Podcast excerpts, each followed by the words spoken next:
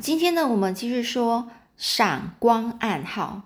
那上次呢，福尔摩斯就说了，哦，就跟这个赫尔达说呢，这个呢事情呢，也许不像你和侦查科长所想象的那样单纯呐。这时候赫尔达就回复，就是回答这个，呃，福尔摩斯说，哦，那么你能不能说出你的看法呢？这福尔摩斯就开始说了。你和侦查科长都认为亚瑟是真正的犯人，你们以为亚瑟是在昨天晚上就悄悄的从自己的寝室，然后前进啊，就是呃，不，就是偷偷的进去二楼的化妆室哦，用相同的一把钥匙打开衣柜，拿出这个蓝宝石王冠，到另外一个地方扭断的金仙座，拿下三颗蓝蓝宝石，把它藏在一个谁也不知道的场所。然后把剩下三十六颗蓝宝石的王冠再送回化妆室。当他正要放在衣柜的时候，正好被你看到了，是不是呢？这赫尔达就说：“是的。”难道你认为不是这样吗？福尔摩斯就回复啊，就说：“如果呢，像刚才所说的那种情形的话，那么亚瑟的行动就未免有点不合逻辑啦。”尤其是他为什么还要特地把这个王冠给送回来呢？这很明显的，第二天早上你一定会去查看衣柜，而少了三颗宝石和扭断的这金仙座，一定会立刻被你发现的。亚瑟对于这些不是很清楚，不是不清楚哦。亚瑟对于这些不是不清楚，那么他为什么还要把那个扭坏的这个王冠啊送回去呢？这一点实在是一个疑问啊。那这个大银行家啊，就说啊，但是亚瑟虽然是，他是他觉得呢，亚瑟虽然是个坏孩子，可是他却从来没有做过这种大坏事，大概是一时冲动忘掉了吧，因为他没有考虑到，所以呢，当他被我发现之后，就吓得把这王冠从手上给掉了下来。这福摩斯就说啊，就算。他没有周密考虑过这一时慌张的这样的行为哦，但是他为什么只扭下三颗蓝宝石呢？而把剩下的三十六颗送回去呢？既然东西都偷到手了，而只拿其中的一部分，这种过小的欲望也使使我怀疑啊。过过过，就是关于这一点呢，你又有什么解释呢？这赫尔达就说：“嗯，这个，嗯，就讲不出来哦。”这福尔摩斯就问啊，还有亚瑟曾经向你请求让他出去十分钟，这一点也使我非常怀疑。你有什么想法呢？这关于福尔摩斯的疑问呢，银行家赫达呢是没法回答，只是这个呃这个的梗在喉咙里面说不出来。在一旁啊听的听听这些话的这个华生啊，他觉得这事情啊越来越复杂了。接着，福尔摩斯呢，用苦涩的脸啊，向赫达继续问啊：“你在深夜两点十六分的时候醒来，觉得刚才家中好像是发出了什么声音？关于这种声音，赖士德侦查科长作何判断呢？他有没有向你说什么呢？”这赫达就说：“哦，他认为那是亚瑟从自己寝室里出来的时候关房门、关关他自己房门的声音哦。”那这福摩斯就说啊，那更奇怪了。这赫达就问啊，有什么奇怪的呢？福尔摩斯就回答啦：真正的犯人，他把会把关门的声音弄得很大声吗？他是想把家中的人都吵醒吗？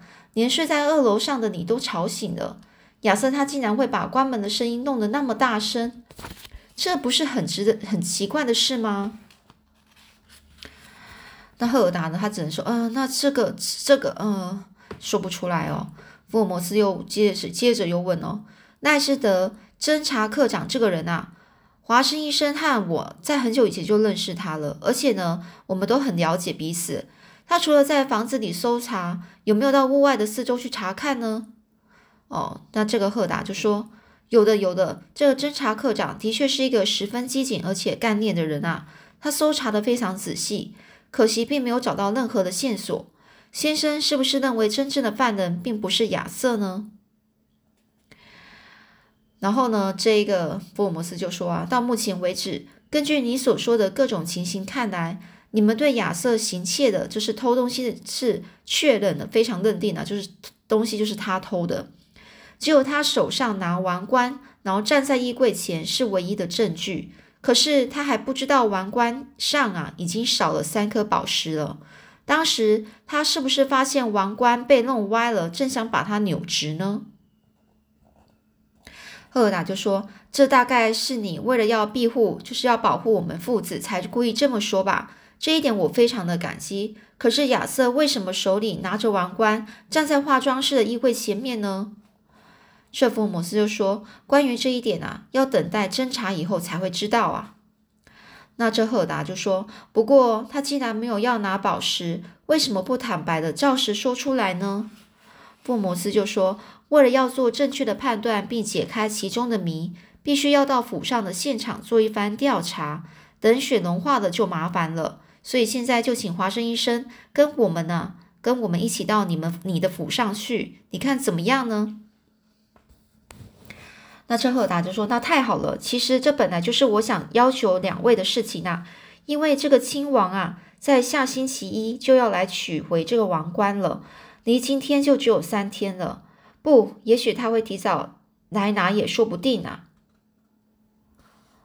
那接下来呢，赫尔达的家啊，就在伦敦市的这个南的南部的郊区哦，它是一栋这个建筑。”在一个幽静树林中的二层楼房哦，就是它的楼房。这这这整栋建筑是有两层楼哦。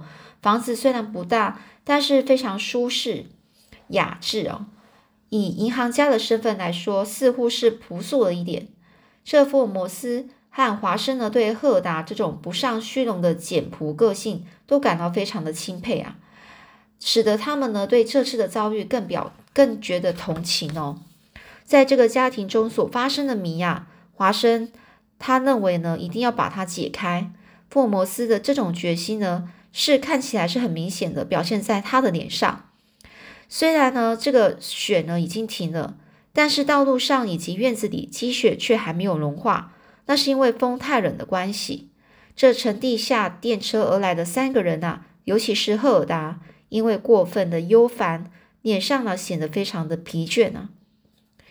这，呃，赫达呢就说，请你在家里等着。哦，这个福摩斯就先跟赫达说，那请，请你呢就先在家里，就先进家里吧，然后在家里等着我。这我呢跟华生医生呢就从外面啊看过去啊，我们在外面侦查一下。福摩斯呢就这样跟这个赫达说完了。这个赫达呢就说好的，那么我暂时失陪了。说着呢，赫达就。蹒跚的哦，就是走路啊，不是走得很很稳哦，就从这个正门啊，他的他家的正门口进入房子里面。福尔摩斯呢，跟华生呢踏着雪，然后转到屋子的后面，厨房的门外、车库的侧门都有各种凌乱的鞋印。由于人的践踏，使这个雪地上的雪地下雪底下的这个矮草有些露了出来哦。这福摩斯呢就说啊。那是的，他们好像到处都看过了。他们家里的人，尤其是莉莉小姐和女仆露西，听到我们来到这里，不晓得会露出什么表情。你现在马上就去赫达休息的地方，若无其事的注意一下他们俩的举动还有表情，这也是以后判断案情的好资料。华生就说：“好的。”说完呢，他就赶紧向大门那边走去。这时候，华生啊，不禁开始。心里开始想着，福尔摩斯在怀疑莉莉小姐和露西吗？如果真是这样的话，是什么理由呢？这次办这件案子，他竟然没有考我，而对赫达又那么谦和，也许是他对这座这位做父亲的赫达十分同情吧。赫达呢，他是靠在这个临近大门的那间客厅的椅背上，椅子的左前方是壁炉，里面呢生着熊熊的火。他一见到这个华生进来呢，就有气无力的问：“福尔摩斯先生呢？”这华生就说：“啊，这福尔摩斯先生他正在外面做详细的搜查。”这赫达就问华生说：“你认为怎么样呢？三天以内有希望把这些东西找回来吗？”这华生就说：“福尔摩斯先生正在尽全力侦查，相信不会使你失望的。”赫达又问啊。福尔摩先生，福尔摩斯先生似乎认为这件事情不是亚瑟做的，你的意见如何呢？华生就说啦，事情不久就会有眉目的，一切委任福尔摩斯去办就好。现在只有等待他的搜查结果了。赫达就说啊，我只希望亚瑟在警察署里呢坦白的招供啊，这一切说出藏藏匿三颗蓝宝石的地方，早一分钟把它找回来，我才能放心呐。这时呢，里面的一扇门轻轻的开了，走进来一位年轻的美丽的少女。她是一个身材修长的美人，但是她的脸色非常的苍白，嘴唇也毫无血色，一对眼皮就是眼睛呐，是整个红肿的。大概是刚刚哭过，这就是莉莉小姐吧？华生呢，立刻就有这种直觉哦。这莉莉呢就说：“哦，这个赫达就跟这位莉莉莉莉小姐说，这位是伦敦来的华生医生啊，这是莉莉。那赫达呢替他们做一番简单的介绍。莉莉小姐呢走到桌子旁边啊，一面看着这个华生的脸，一面向赫达问啊：他也是警察署的人员吗？”赫达就说：“不，他是私家侦探福尔摩斯先生的朋友。”这莉莉就回答：“哦，那福尔摩斯先生的莉莉似乎也知道福尔摩先生福尔摩斯的名字哦。”这他突然呢瞪起了眼睛呢，很严肃的继续又问了：“那么福尔摩斯先生来了没有呢？”赫达就说：“来了，来了，他现在正在外面侦查呢。”赫达声音哪能是那么有气无力，好像对这个福尔摩斯。特殊的破案能力啊，不太相信似的。可是莉莉小姐对于福尔摩斯的出现，却好像感到十分惊讶。她呢是瞪着眼睛啊，深深的吸了一口气，说：“那么福尔摩斯先生发现了什么吗？”赫尔达就说：“啊，没有什么，也没有，连警察署的侦查科长那样干练的人啊，也没有查出什么来。”哦。当这个赫尔达呢说到这里的时候呢，福尔摩斯呢轻轻的推门进来。他一看到是这个莉莉呢，便爽朗的笑声，笑着说：“你就是莉莉吧，赫尔达小姐吧？我是夏洛克·福尔摩斯，以后请多指教。”莉莉小姐第一次见到名探啊，名侦探福尔摩斯啊，似乎显得特别紧张啊，就说：“哦，我才希望你以后多多指教呢。”他说完话呢，就整个僵直的站在这个桌子旁边，也没有伸过手去和福尔摩斯握手。哦，对不起啊，这福尔摩斯呢拉了一把椅子坐下来，然后呢指着身边另外一把椅子对莉莉小姐说：“莉莉小姐，你也请坐吧。”这时呢，这个莉莉小姐才坐下。福尔摩斯就问我就说了：“我想耽搁你五分钟的时间，请教你几件事情呢？”福尔摩斯说话的态度啊，依然十分十分的谦和。哦，内蒂小姐就说：“好的，不管什么事，请尽管问好了。”这莉莉小姐似乎越来越紧张了。那福尔摩斯呢，就开始问哦：“昨天这个这个案子啊，是昨天夜里大概两点多钟的事情呢。当时你有没有听到什么声音呢？”莉莉小姐就说：“没有，我什么也没听到。”那是因为叔叔说话的声音太大了，大的使整个屋子里的人啊都可以听到。当时露西也从房里呢走到这个走廊上，于是我们就一起上楼，可真把我吓坏了。福尔摩斯又问啊：“听说门窗都是你关的，所有的门和窗户都锁好和拴好了吗？”这莉莉小姐就说：“是的，的确都锁好和拴好了。”福尔摩斯又问呢：“那今天早上也都是好好的吗？有没有发现异状呢？”这莉莉小姐说：“是的，没有，是很好的，没有发生什么样的异状。”哦，福尔摩斯又问呢：“那你把门窗关好之后，没有任何人再出入了吗？”莉莉小姐就说：“我想是没有的。”这福尔摩斯就说：“啊，照这样看来，这个犯人呢，一开始根本就在家里。”那三颗失去的蓝宝石也藏在家里的某个地方，而且现在应该还在那里。接着，福尔摩斯露出锐利的眼光啊！这说着呢，这福尔摩斯呢是就说就开始说，但是哦，然后呢，就是眼睛啊是一直注视着莉莉莉莉小姐，然后呢，同时凑近过去，就是比较靠近莉莉小姐。这福尔摩斯呢，就把这个“但是”两个字说的特别大声而有力呢，同时又停了一下，才继续说：“你曾经告诉你叔父说，看到露西从旁门回来了。那这个露西她没有经过允许在夜间外出，你能猜到她是为什么呢？是为什么吗？哦，那这个莉莉小姐呢？她就说这个我不知道。哦，福尔摩斯又问呢，当时你有没有看到这个旁边的门外有什么人站在那里呢？呃，这莉莉呢就说有的，但是我没有告诉叔父，因为我怕说了露西，露西她会怨恨我。这时呢，赫尔达呢就把姿势坐正以后说：“莉莉，这个旁边这个门外站的是谁呢？”哦，莉莉就说啊，因为他是站在灯下，所以我看得很清楚，那就是时常送菜来的这个法兰西斯·普劳博士。法兰法兰西斯不就是那个身材高高的年轻人吗？哦，这莉莉小姐说：“是的。”这时福尔摩斯插嘴说：“那个年轻人的右右腿啊，是不是跛了？就是他的右腿没办法走了，就是没办法好好走路。”那这丽丽小姐说：“对的，他的右腿是被卡车碾断了。虽然曾经动过手术啊，但始终没有医好，所以到现在走路还是行动不便。”那这个福摩斯又问呢？露西她走进门之后呢？那个人呢就站在门外，还是同时也离开了呢？莉莉呢就回答说：当时候那个人立刻就离开了。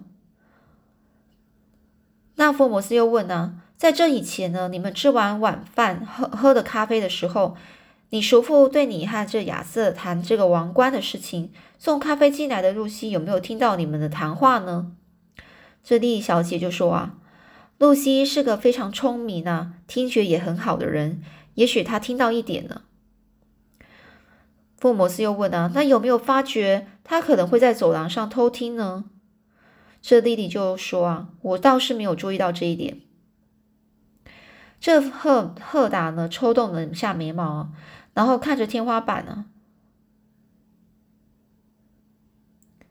然后呢，又这个看着这个福摩斯啊，就问了。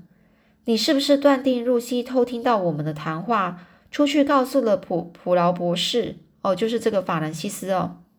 然后两个人就在旁门在门外去讨论这个要偷又偷这个王冠的这个计划呢。